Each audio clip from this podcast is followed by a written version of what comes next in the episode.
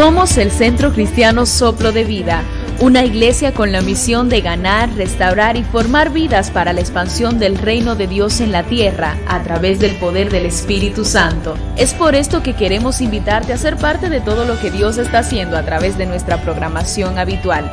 Cada lunes a partir de las 7 de la noche somos formados y fundamentados en la palabra de Dios a través de la impartición de nuestros discipulados.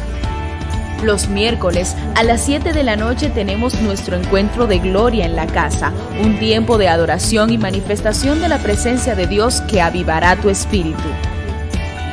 Cada domingo celebramos nuestra fiesta familiar y decimos como dijo el salmista David en el libro de los Salmos capítulo 26, Señor, yo amo tu casa, el lugar donde habita tu gloria. Así que regístrate y no dejes de ser parte de lo que Dios está haciendo en la casa.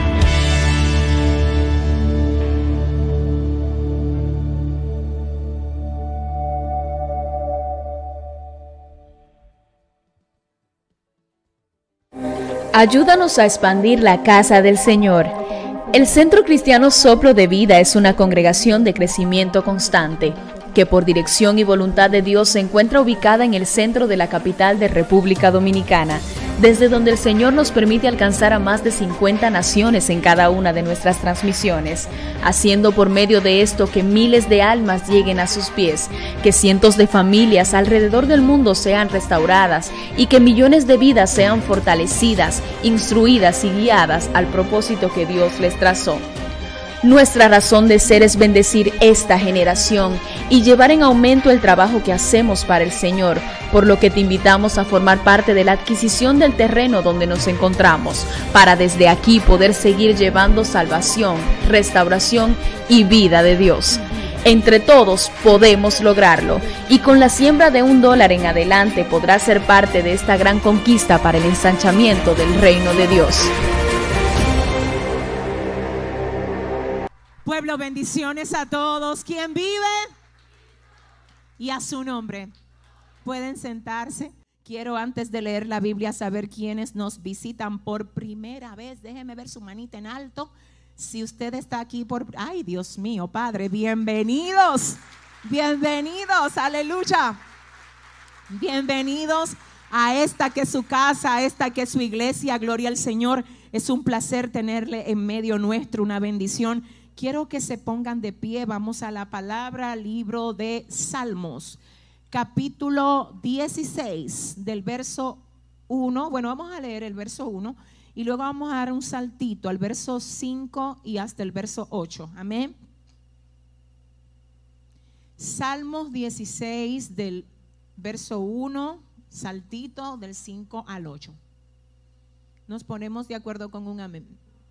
Gloria a Dios. Qué bueno verles, qué bueno tenerles acá. Salmos 16, verso 1 dice así en el nombre del Padre, del Hijo y del Espíritu Santo. Guárdame, oh Dios, porque en ti he confiado. El verso 5, ubíquense ahí, por favor, ¿lo tienen? Jehová es la porción de mi herencia y de mi copa tú sustentas mi suerte. Las cuerdas me cayeron en lugares deleitosos y es hermosa la heredad que me ha tocado. Bendeciré a Jehová que me aconseja. Wow. Aún en las noches me enseña mi conciencia. A Jehová he puesto siempre delante de mí porque está a mi diestra. Wow. Dios, porque está a mi diestra, no seré conmovido. Amén. Padre, gracias por tu palabra. A tu nombre, ay, solo a tu nombre te damos toda la gloria y toda la honra, Señor. Padre, una vez más me vuelvo a poner en tus manos para la gloria y honra tuya, Dios, porque aquí no llegó ninguno que no te necesite hoy, Dios. Todos te necesitamos, todos queremos que tú nos ministres como solamente tú sabes y puedes hacerlo, amado mío, en el nombre de Jesús. Amén y amén. Pueden sentarse. Gloria a Dios, aleluya. Amén. Lo primero que yo quiero que nosotros sepamos es que este salmo lo escribió David. Los salmos son canciones, son canciones que se escribieron por personas claves en la palabra de Dios. Y David es una de esas personas. David escribió varios de los salmos. Pero dentro de los salmos que escribió David, hay algunos salmos que están catalogados como salmos de oro. Salmos de oro por el valor que tiene en su esencia. Y específicamente el Salmo 16, según los exégetas, es un salmo que está catalogado como un salmo de oro precisamente por lo que en este salmo expresa David y por la condición que él tenía en el momento que lo escribió. Se cree que fue en uno de los momentos más oscuros de la vida del salmista, en un momento donde él se sentía dejado solo por las personas que en un tiempo lo acompañaron. En un momento donde él no entendía por qué causa se le había levantado tanta persecución aún desde su propia casa. Ahora, qué bueno es cuando nosotros podemos entender hacia dónde tenemos que ir en los momentos oscuros. Precisamente esto es lo que va a determinar tu victoria o tu derrota dentro de una crisis determinada. Hacia donde tú te diriges cuando las cosas no van bien va a determinar si tú te mueves hacia lo peor o si tú puedes salir a camino en medio de cualquiera que sea la situación. ¿Hacia dónde te diriges tú? Algunas personas se dirigen a buscar personas que le cojan lástima. Y te tengo que decir que tú no estás para que nadie te coja lástima, porque cada cosa que le pasa a un hijo de Dios tiene propósito. Por eso el apóstol Pablo decía, hmm, Dios mío, todo obra para bien a los que aman a Dios, aquellos que son llamados conforme a su propósito. Te garantizo que las cosas que a ti te han hecho crecer más son las que más te duelen. Y qué bueno que Dios no te pidió permiso para hacer que tú pasaras por ahí. Porque si hay que consultarlo contigo, tú dices que no, que tú no quieres pasar por eso. Y si tú no pasas por eso, entonces el crecimiento que te aporta eso, tú no lo vas a recibir, aleluya. Pero alguien que te ama más de lo que tú te amas, es el que ha dispuesto que tú pases por situaciones que a veces tú no las entiendes, pero que han servido como escenario para Él mostrarte, Dios mío, que a ti no te mata el proceso, sino que te forma, sino que te equipa, sino que te saca brillo, sino que te purifica, Dios mío. Dile al que te queda al lado, he sido procesado, dile. Lo más lindo que tú tienes no es tu carita, aunque te ves bien. Lo más hermoso que hay en ti, mi amor, no son tus zapaticos que lo traíste hoy así tan bonito, ni tu elegancia. No, vida mía. Lo más lindo de ti es la esencia que tú portas. La que Dios, la que Dios ha estado formando a través de procesos. ¿Dónde está la gente procesada aquí? Cuidado con las voces que tú oyes en medio del proceso. Porque hay voces que te pueden sacar de la voluntad de Dios para ti en medio de un proceso. Adórale. Tiene que tener cuidado porque el que no entiende por lo que Dios te está permitiendo pasar puede ser usado por el diablo.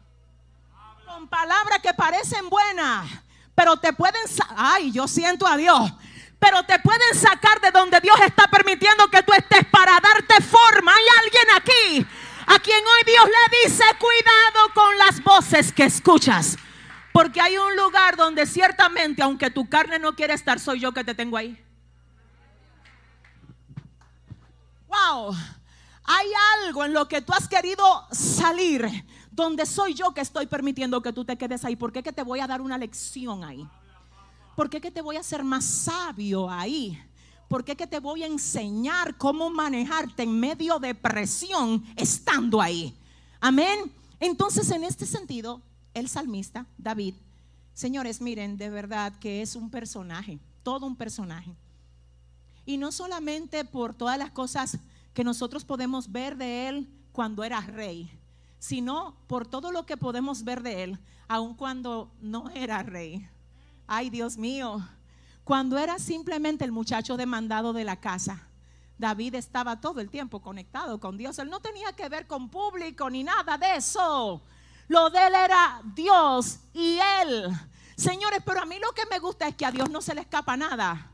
Tú haces algo en privado para Dios y Dios lo publica a tu favor.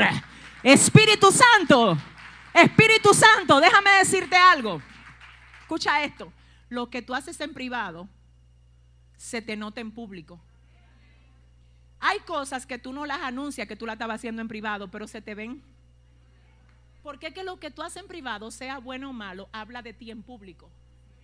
Por ejemplo, hay gente que no te dicen que están metidos en el gimnasio. Ellos no te dijeron nada de eso, pero tú sabes.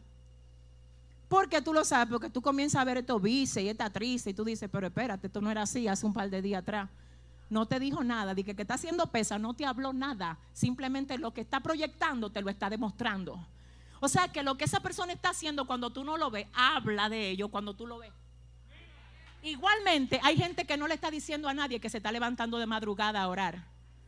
Pero ya mismo, ay Espíritu Santo, pero tú eres una bomba que va a explotar en Dile a tu vecino, dile, te sentaste al lado de un guerrero, dile que está conectado. Yo no estoy hablando mucho, yo solo estoy conectado. ¿Dónde está la gente que puede aplaudir a Dios mejor de ahí? Ay, Dios mío. Y escuche qué es lo que pasa. Escuche qué es lo que pasa. Se te va a notar cuando tú estás leyendo Biblia. Uh, se te va a notar. Se te va a notar cuando tú estás orando, cuando estás ayunando, cuando te estás sometiendo a Dios. Es que se te va a ver. Y qué lindo cuando tú no lo tienes que anunciar. Sino cuando tus hechos son los que los revelan.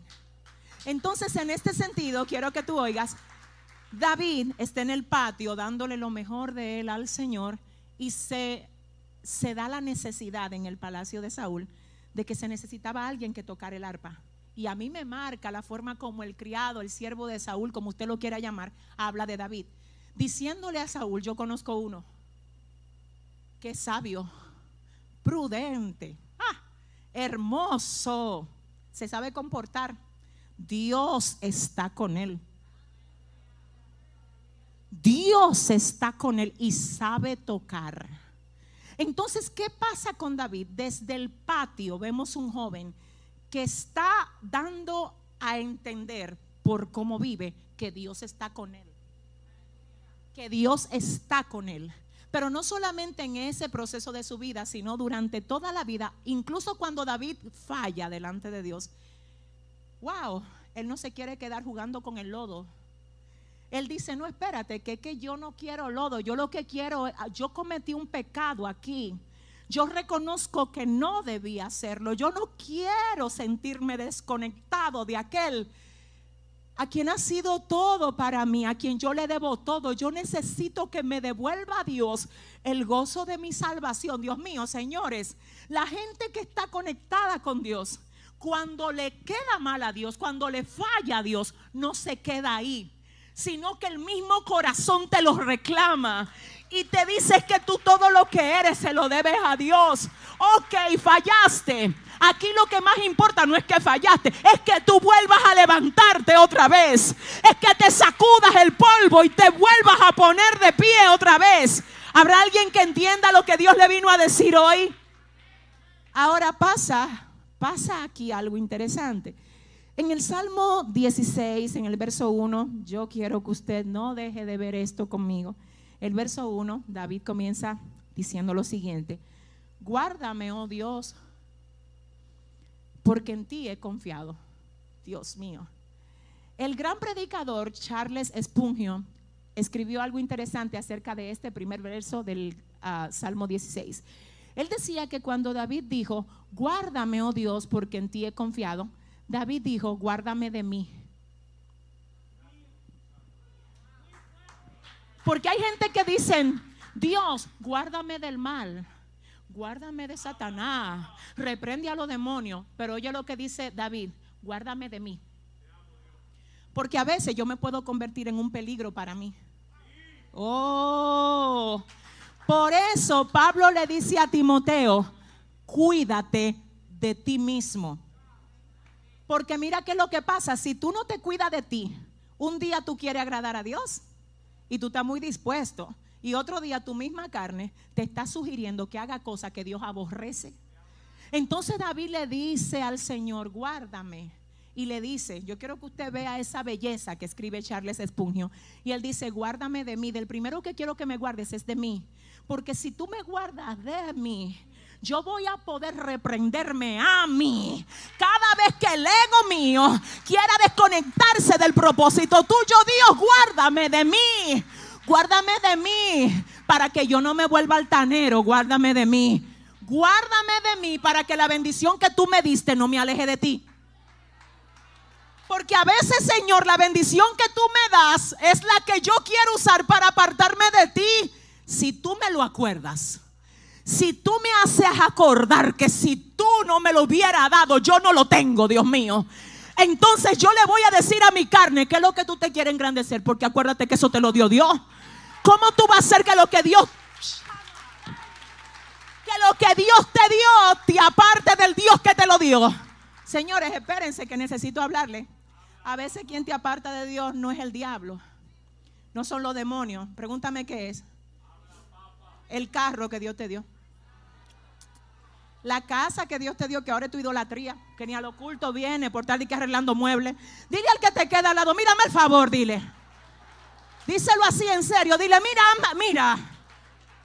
Oye esto, hay gente que Dios le da un novio,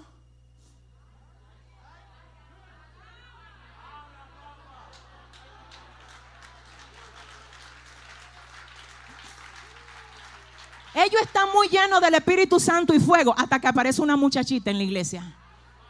Entonces yo te voy a preguntar, ¿será justo que la bendición que Dios te dio te aleje del Dios que te la dio? Tú duraste muchísimo ayunando y orando por ese trabajo que tú tienes ahora. Entonces te dan el trabajo y ahora tú te desconectas de... No, pero vamos a hablar aquí. Dile a tu vecino, vamos a hablar aquí ahora mismo. Dile a su vecino, dígale a ti que Dios te está hablando en esta tarde, que la bendición de Dios no te aparte del Dios que te dio la bendición. Y si ese es el aplauso, supéralo, supéralo, supéralo, Dios mío. Ah, Dios mío. Mire, por eso es que hay gente, mire, le voy a decir, escuché una vez un testimonio de un pastor importante en Guatemala, a quien Dios había enriquecido. Él quiso enriquecer a ese pastor siendo un empresario. Él tenía compañías, Dios hizo que sus compañías prosperaran y alguien una vez lo visitó a su oficina, un ministro, y vio que en la oficina de aquel pastor había una caja de bota, una caja de limpiar bota metida en un cristal. Y eso le llamó mucho la atención al pastor que lo fue a visitar a él. Y el pastor le pregunta al gran empresario, ministro, le dice, ¿y qué hace esa caja de limpiar bota ahí en ese cristal? Y él dice, lo que pasa es que esa caja, cuando mi ego se quiere subir, siento al Espíritu Santo de Dios aquí. Aleluya. Él dice, mire lo que pasa, como yo tengo una batalla conmigo, y esto es, una guerra con la misma carne. Que la carne de que Dios te abre una puertecita, tú eres lo máximo. Tú eres el papi de esto. Dile a tu vecino, ¿qué es lo que a ti te pasa? Díselo a sí mismo. Dile, mire, todo lo que usted tiene se lo dio el Señor. La gloria es de Dios. Toda buena dádiva, todo don perfecto viene de lo alto, del Padre de las luces, en el cual no hay mudanza ni sombra de variación. Entonces aquí tenemos este pastor que puso una caja en una oficina de lujo, una caja de limpiar bota. Entonces el ministro le dice, pero ¿qué es lo que eso significa? Él dice, lo que significa es que de ahí me trae Dios. Lo que significa es que de ahí me trae Dios. Yo no tenía ni familia. Yo comía limpiando botas y un día le dije al Señor, si tú me bendices, si tu mano estuviera conmigo, me acuerda la oración de Javes, si tu mano estuviera conmigo para que me vaya bien para que se me abran las puertas, Dios mío. Señor, si tu mano estuviera conmigo para yo poder subir de nivel, Dios mío, y poder ayudar a otro, mira, jamás me voy a olvidar de que fuiste tú que lo hiciste. Esa fue la, Pérez, oiga, esa fue la promesa de él cuando era limpia bota. Ahora el reto, porque todo el mundo cuando es limpia bota, si tú me llevas ahí, yo te prometo que yo, señores, señores, el problema es cuando ya Dios hace lo que tú le estabas pidiendo que hiciera. Y él dijo, es que se me va a olvidar. Es que mi carne ahora, en medio de todo estos carros, en medio de toda esta posibilidad, en medio de todas estas conexiones, se le puede olvidar de dónde viene. Y hasta el salmista decía, mira, bendice alma mía Jehová y bendiga todo mi ser su santo nombre. Bendice alma mía Jehová y no olvides ninguno de sus beneficios. Acuérdate de dónde Él te sacó. Entonces Él dice que yo vengo de limpiar bota. Cada vez que yo veo que mi carne me sugiere, ay, pero es que ya tú no te puedes codiar con gente. Le digo, mira la caja ahí. No, porque es que ya tú sabes, tú estás en otro nivel. Mira la caja ahí. Adora, adora.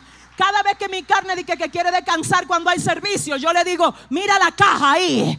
Mira de dónde que Dios te trae. Dile a tu vecino que no se te olvide. Dile que no se te olvide de dónde Dios te trae. Entonces el salmista decía, yo siento a Dios aquí, guárdame de mí. Guárdame de que las cosas que tú me has dado se conviertan en un bloqueo entre tú y yo. Mira, le voy a decir algo, esto va a sonar serio, esto es muy serio, pero vive Jehová, vive mi alma, que lo digo en libertad. Mire, yo vivo para Dios. Y yo le he dicho al Señor, el día que tú creas que yo me voy a apartar de ti, mira, yo te voy a agradecer a ti, que por favor tú me lleves contigo. ¿Sabe por qué Dios? Porque yo no quiero vida sin ti. Yo no sé vivir sin Dios. Yo no puedo, no sé cómo se hace. No me interesa saberlo. No hay nada que yo quiera, Dios mío, Padre, fuera de Dios. Como decía el salmista, fuera de ti nada deseo en la tierra. No importa lo que represente, no importa las conexiones que represente, si no está Dios ahí. No importa lo que pueda traer o lo que pueda sumar, ¿de qué le vale al hombre si gana el mundo y pierde su alma? Porque la vida del hombre no consiste en los bienes que posee sino en la relación que tiene con su hacedor. ¿Habrá alguien que pueda aplaudir bien a Dios aquí? ¡Wow! Cuídame de mí. Cuídame de mí. Y yo quiero que usted oiga esto. Mire, en el Salmo 19, verso 12. Salmo 19, verso 12. David dice, Señor, ¿quién podrá entender sus propios errores? Líbrame de los que yo no tengo conciencia. Hay una versión que dice, Señor, es difícil uno darse cuenta todas las veces que te falla. Hazme entender a mí las veces que yo cometo cosas que te ofenden a ti, Dios. Wow, qué, qué nivel. Wow, el salmista no ora, dice, Señor, perdona mi pecado, lo que usted sabe que usted cometió. Él dice, como yo soy humano, puede que yo te ofenda y no me dé cuenta. Dios mío, si te ofendí sin darme cuenta, Padre, yo siento al Señor. Dios, por favor, perdóname de lo que no me di cuenta.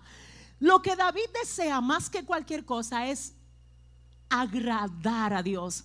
Yo quiero que tú me permitas preguntarte, ¿cuál es tu mayor deseo? De verdad, yo no quiero que tú me lo digas por decirlo, amor mío, no se trata de eso, ni me lo tienes que responder. Pregúntate y tú contéstate, ¿cuál es tu mayor deseo? Dios, te digo, cuando hablamos de mayor deseo, hay cosas que brotan y saltan desde el corazón, que no necesariamente representan el deseo de Dios para ti. ¿Será que llegó alguien tan valiente aquí que pueda decirle a Dios, si mi deseo para mí no es el deseo tuyo para mí? Arráncalo desde la raíz. ¿Será? No, yo quiero saber si será. Yo quiero saber quiénes hoy dicen, Señor, si no es el deseo tuyo, el que está dentro de mí, ven, arráncalo. No importa que yo lo quiera, quítalo. No importa que a mí me guste, sácalo. No importa que yo lo desee, Dios, si tú no lo deseas, sácalo de mí. ¿Habrá alguien que comprenda? Ahora él dice, ¿quién podrá entender sus propios errores? Líbrame de los que me son ocultos. Aquí en el verso 5, que es el punto número 2 que quiero que observemos, dice, Jehová es la porción de mi herencia y de mi copa tú sustentas mi suerte. Las cuerdas me cayeron en lugares deleitosos y es hermosa la heredad que me ha tocado. Ese es el verso 5. Miren, David era el más pequeño de su casa. ¿Está bien? Y en términos de herencia, David no estaba muy bien plantado, porque a él no le iba a tocar muchas cosas. La mayor porción de cualquier herencia en tierras bíblicas era para el primogénito, era para el mayor, para el primero que abría matriz, no para el último. Así que David no está muy bien parado y por otras cosas más que dicen algunos estudiosos. Ahora bien, me llama la atención ver cómo en el verso 5 de este salmo David dice, yo no estoy preocupado por la herencia que me pueda dar Isaí.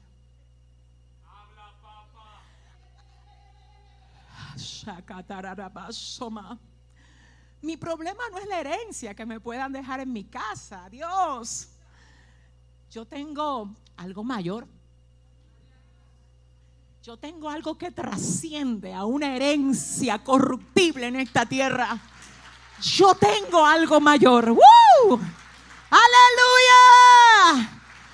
La gente que le han quitado herencia, no te preocupes.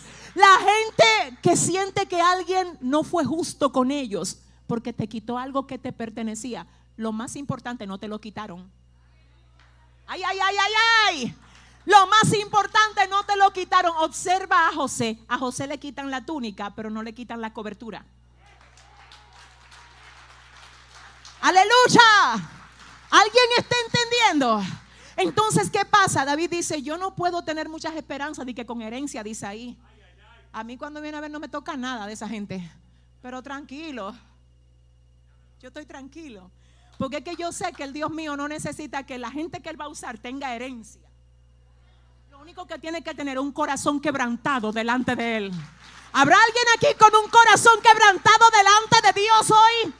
Escúcheme, Oiga, porque yo sé que no necesita tener una herencia. La Biblia dice en el libro de Génesis capítulo 12 que el Señor llama a Abraham y le dice, sal de tu tierra y de tu parentela, de la casa de tu padre y vete a la tierra que yo te mostraré. Ahí estaba representada la herencia de Abraham.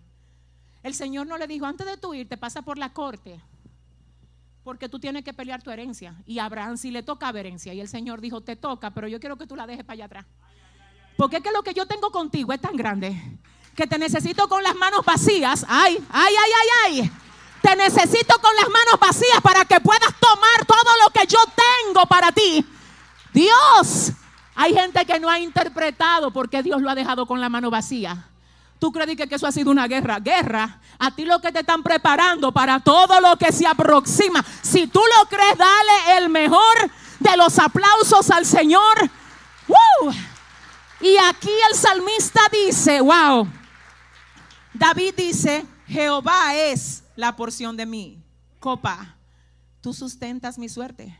Las cuerdas me cayeron en lugares deleitosos y es hermosa la heredad que me ha tocado. Ay Dios, no me llamaron cuando repartieron la tierra de Isaí. Ay, espérate que yo no estaba entre los favoritos de mi papá. De hecho, a mí ni siquiera un plato me sacaron cuando llegó Samuel. Pero no importa que me subestimaran en la casa. ¿Qué es lo que tú te estás dejando amargar del diablo? Dije que porque te subestimaron en la casa. Dije que tu papá era tu hermano mayor que quería y a ti no. Dile a tu vecino, mira, ¿qué importa esa vaina? Dile. Aquí lo que importa es que usted tiene una herencia. Dígaselo. Si le va a dar un aplauso al Señor. Dios mío. Jehová Jehová es la, wow, es la porción de mi herencia y de mi copa. Tú sustentas mi suerte. No es suerte. Ay, usted tiene una suerte. No le permita a nadie que le diga que usted tiene suerte. Usted no tiene suerte. Usted tiene gracia. ¿Dónde está la gente que tiene? No es suerte. No es suerte. Había un chico que cantaba una canción se llamaba Romy Ran cuando yo me convertí. Oiga lo que decía la canción. No es suerte, es que me cuida el fuerte. Al diablo que suelte, que conmigo no invente. Mejor que respete. Ah, mejor que respete. Que esto no es cuestión de suerte. ¡Ay! ¿Dónde está la gente que tiene gracia de Dios? Si tú tienes gracia de Dios, dale el mejor de los aplausos al Señor por esa gracia. No es suerte, no. Es la gracia del Señor la que te cubre. Entonces, en este sentido, wow, tremendo. Él dice, no, es que yo tengo mi herencia. Y oiga lo que pasa, las herencias se dividían con cuerdas. Se tomaban cuerdas y el heredero, oiga, el heredero se le daba esa cuerda y él la tiraba y hasta donde llegara la cuerda le correspondía la herencia. Ahora viene David y dice, no, espérate, tú sustentas mi suerte. Las cuerdas mías, la que no me dieron en mi casa, me la diste tú.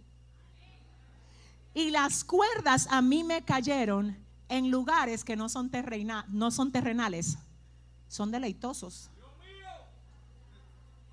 Porque mira lo que pasa, cualquiera tiene terreno, pero no tiene el deleite que tengo yo contigo, papá.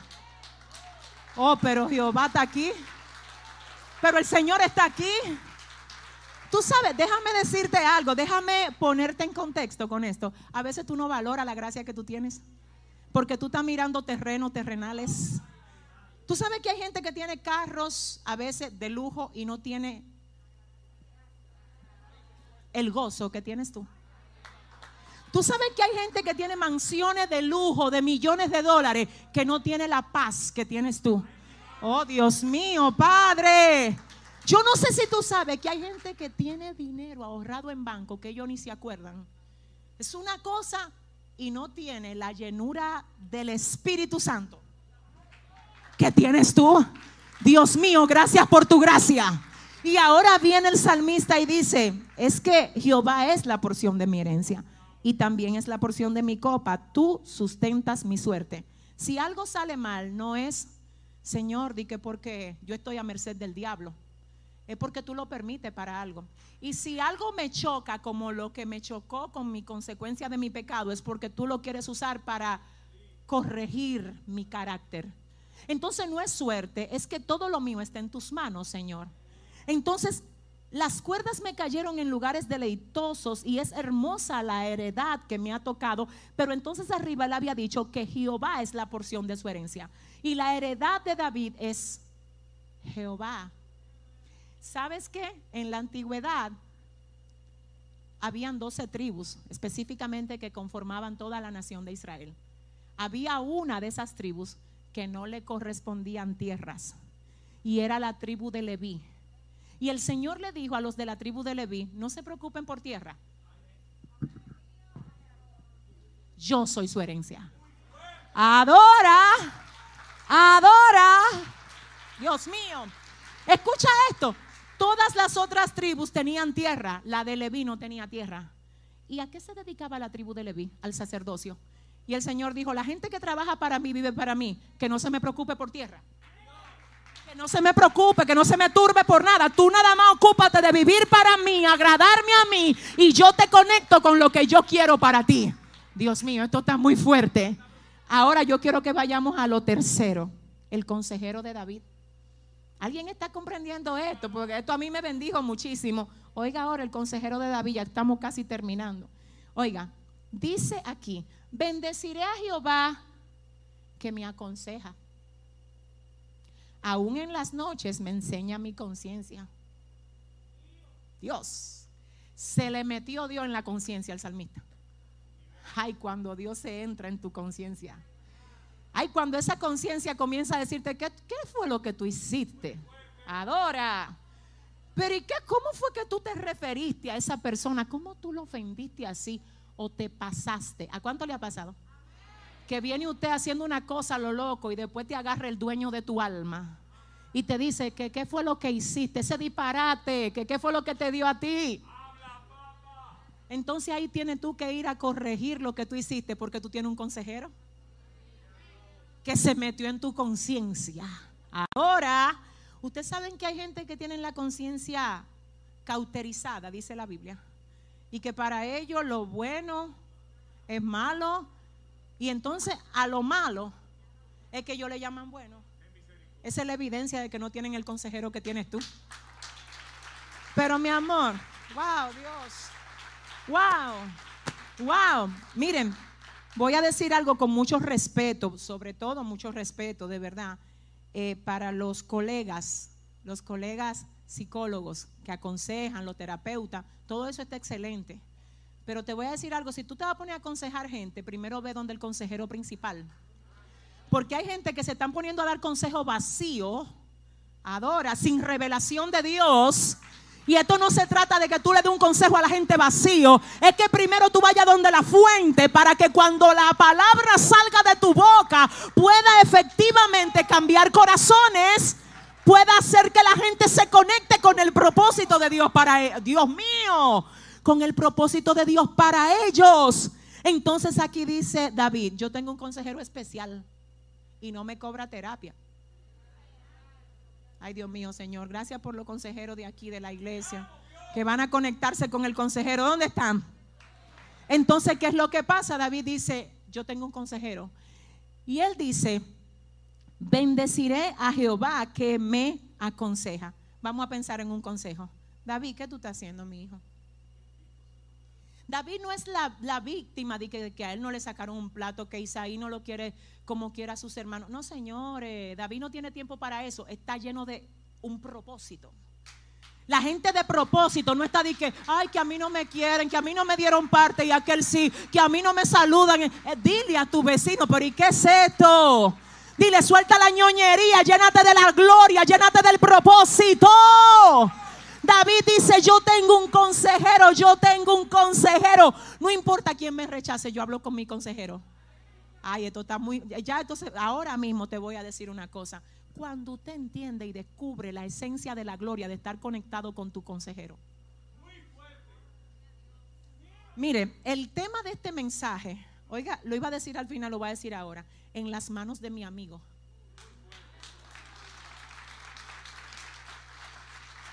Wow. Tú sabes lo que a ti te falta, no es dinero en primer orden. Hay gente que creen que es dinero lo que necesita. A ti lo que te falta es intimar con tu amigo. Wow. A ti no, eh, tu problema no es que, que te presenten a alguien del gobierno, de que, que no, nada de eso. Tu necesidad es conectarte con el consejero. Es que cuando tú te conectas con el consejero, todas las demás cosas vienen por añadidura. Dios mío, ¿alguien entiende? Entonces David dice, wow, él dice, él dice, Dios, eso está fuerte. Jehová es mi consejero. Bendeciré a Jehová, quien me aconseja, aún en las noches, me enseña mi conciencia, me corrige. Te digo algo, corazón. Esto se va a poner fuerte ahora con lo que te voy a decir. Si a ti Dios te dio un consejo a la conciencia, ¿sabes que hay cosas que ya Dios te lo dijo? Tú estás mal ahí. Ese lío que tú tienes con tu papá y tu mamá, arréglalo. Esa enemistad con gente de tu propia familia, resuélvela. Hay gente que saben que hace rato la conciencia le corrigió porque la conciencia recibió un código del cielo. Y ahora la conciencia te está sacudiendo el alma a ti. Cambia, rompe ese orgullo. Reconoce tu falta, mi alma adora a Dios. Y tú sabes lo que están haciendo algunos, que se están haciendo los chivos locos. Y tú sabes por qué Dios trajo este mensaje, para que tú sepas que Dios sabe que Él te habló. Y que Él te dijo a ti que hay cosas que tú tienes que resolver porque tú sabes que no están bien. Y Él está usando tu conciencia para hablarte y corregirte. Y Él dice, no es casual, es que soy tu consejero. Es que te estoy aconsejando, es que quiero que te ordene, es que quiero que cambie, es que quiero que, wow, Dios, haga las cosas de la forma como yo te estoy indicando que la hagas. Entonces, lo último, con esto me voy. Observemos la prioridad y la seguridad de David. A Jehová he puesto siempre delante de mí, porque está a mi diestra no seré conmovido. Dios mío, a Jehová he puesto siempre delante de mí. A Jehová. ¿Tú sabes lo que es eso? Jehová, ven a ver esta oferta que me están haciendo. Examínala y a ver. Pero eso se ve bien, Jehová, la carne la quiere. el problema es que yo no sé qué tú quieres. Ve a ver si eso es lo que tú quieres para mí. Porque es que si, mira, aunque sea bueno para el otro, si tú no lo apruebas para mí, no es bueno para mí. Para mí lo bueno es lo que tú entiendes que es bueno para mí.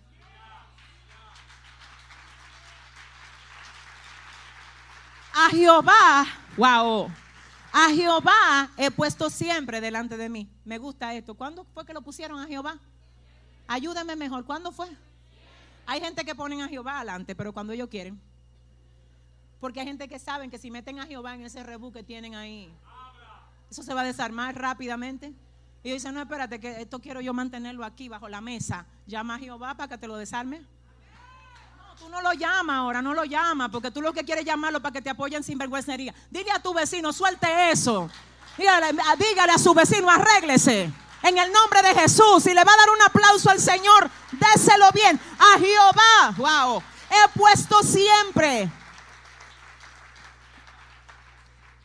A Jehová he puesto siempre delante de mí. Alguna gente ponen adelante sus deseos, sus emociones, cualquier cosa. El salmista no. El salmista decía, antes de yo ponerme, yo pongo a Jehová. Y le digo, Jehová, mira, coge el timón y déjame como pasajero. Aleluya. Jehová, me interesa que tú lleves el timón porque como tú sabes manejar en todo lo terreno, si este asunto no se pone bueno, si tú ten el timón, todo va a estar bien, Jehová. El salmista decía, a Jehová he puesto siempre delante de mí. Óigame, porque está a mi diestra. ¿Cuál es la diestra, iglesia? La mano derecha. Porque está a mi diestra. ¿Qué hay en la derecha? Está la fuerza, a menos que usted no sea, ¿verdad? ¿Verdad? Pero generalmente la fuerza está en la derecha. El salmista decía, contrólame la fuerza, ven. Porque a veces yo puedo hacer cosas. Usted sabe que a veces usted puede hacer cosas por su, por su intelecto, por sus conexiones, por su posibilidad. Usted puede. Y ese poder representa fuerza para hacerlo. El problema aquí es este, que David decía, contrólame la fuerza. Contrólame lo que yo puedo hacer. Volvemos al punto inicial. ¿Cuál fue? Cuídame de mí. A Jehová he puesto siempre delante de mí, porque está mi diestra. Yo no seré conmovido. La garantía de yo siempre tenerlo adelante es que este barco no se hunde. Porque si Jehová, jajay, ese que es el que edifica la casa, la casa no se hunde. Aleluya. Él dice, a Jehová he puesto siempre delante de mí.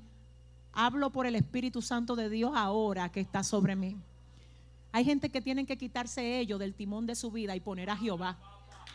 Hay gente que tienen que darle la prioridad a Dios para que Él te guíe, para que Él encamine tus proyectos, para que todo lo que pase en tu vida esté direccionado por Él. A Jehová he puesto siempre delante de mí. Y Él dice, yo no voy a ser conmovido, no es de que porque yo soy David, no es de que porque yo vencí a Goliat, señores, no es eso. El problema no es de que, yo toco bien el arpa, no señores, no es de que, yo le doy bien al bate, no, no tiene que ver conmigo, tiene que ver con Jehová. Es que tiene que ver con Jehová.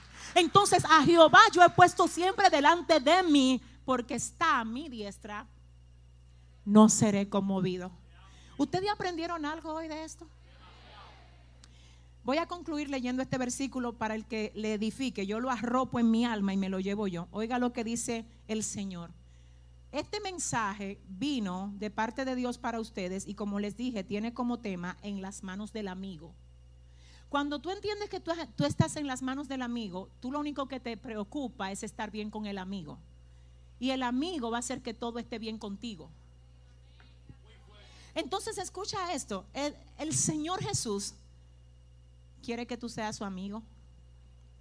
En Juan 15, 15 dice que Jesús hablándole a los discípulos le dijo, yo no los voy a llamar siervos a ustedes ya, porque el siervo no sabe lo que hace su Señor.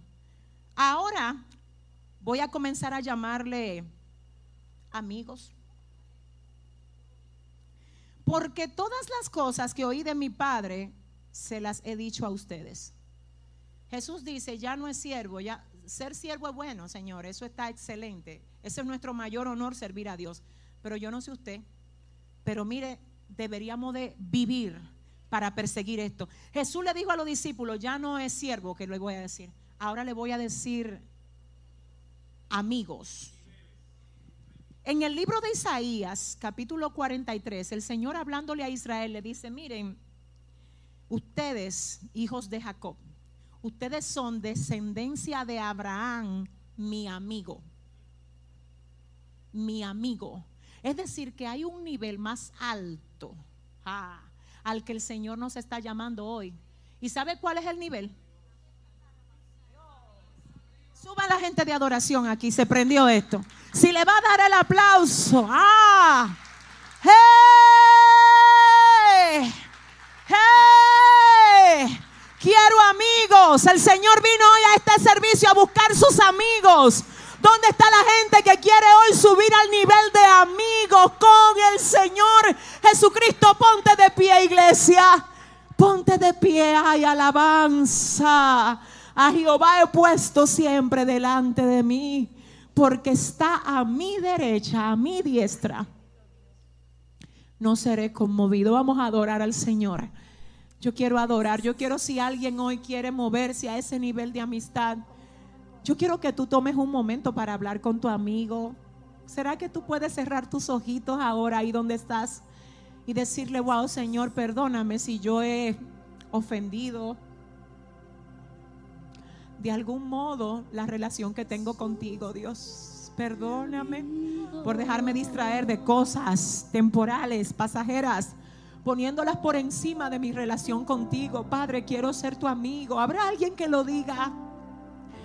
Aquí está Dios, hermano. Mire, de verdad, hay una presencia muy especial y yo quiero que tú solamente te conectes con el Señor un momento y le pidas al Señor que llene tu corazón de agradecimiento, que fortalezca tu vida con relación a Él y que tú puedas convertirte en amigo del Señor para que Él te sustente, para que Él te guíe para que de Él venga tu suerte, como dijo el salmista.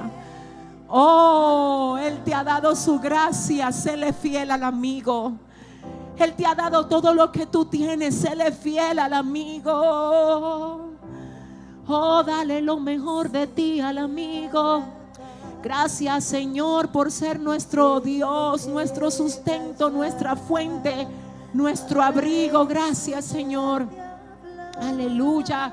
Gloria a Dios, gracias Señor. Yo quiero saber si hay alguien aquí que quiera hoy entregarle su vida a Jesús. Quiero saber si hay una vida hoy que levanta su manita y dice, yo le quiero entregar mi corazón a Jesús. Ven mi amor, ven, el altar está abierto, ven, pasa, ven, pasa. ¿Hay alguien más? ¿Habrá alguien más?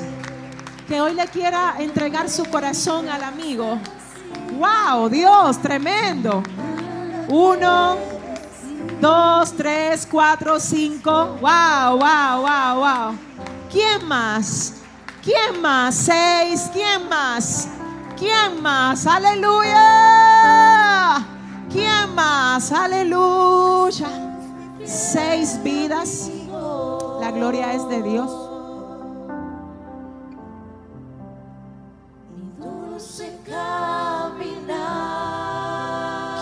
quiere a Dios hoy en su corazón? ¿Quién más? Aquí hay más personas. Falta gente. ¿Habrá alguien que se quiera reconciliar en esta mañana? Denle el aplauso fuerte al Señor por esa vida número 7.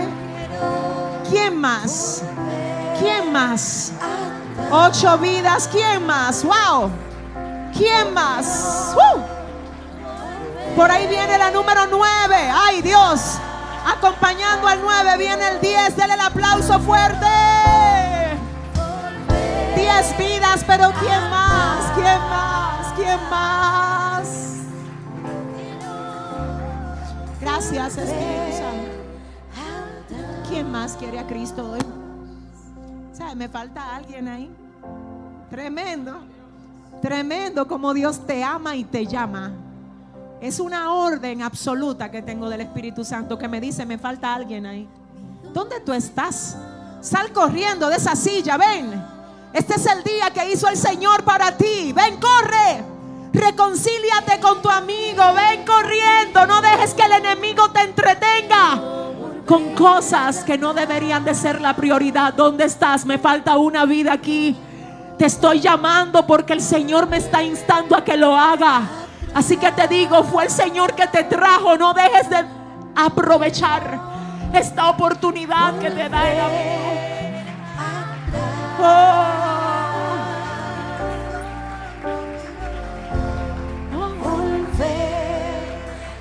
Wow, gloria a Dios, qué bueno. Dios es fiel. Yo quiero que la pastora suba, de verdad, quiero que ella suba porque ella me va a ayudar a hacer la oración hoy de, de conversión. Aquí hay una presencia muy tremenda de parte de Dios. Y esto está aquí tremendo. Mire, iglesia, no deje de invitar gente que necesiten a Cristo. Invite a su gente, traiga a sus amigos. La gente necesita de Dios. Y el Señor quiere usarlo a usted como puente para que ellos lleguen a Él. Amén. Dios bendiga.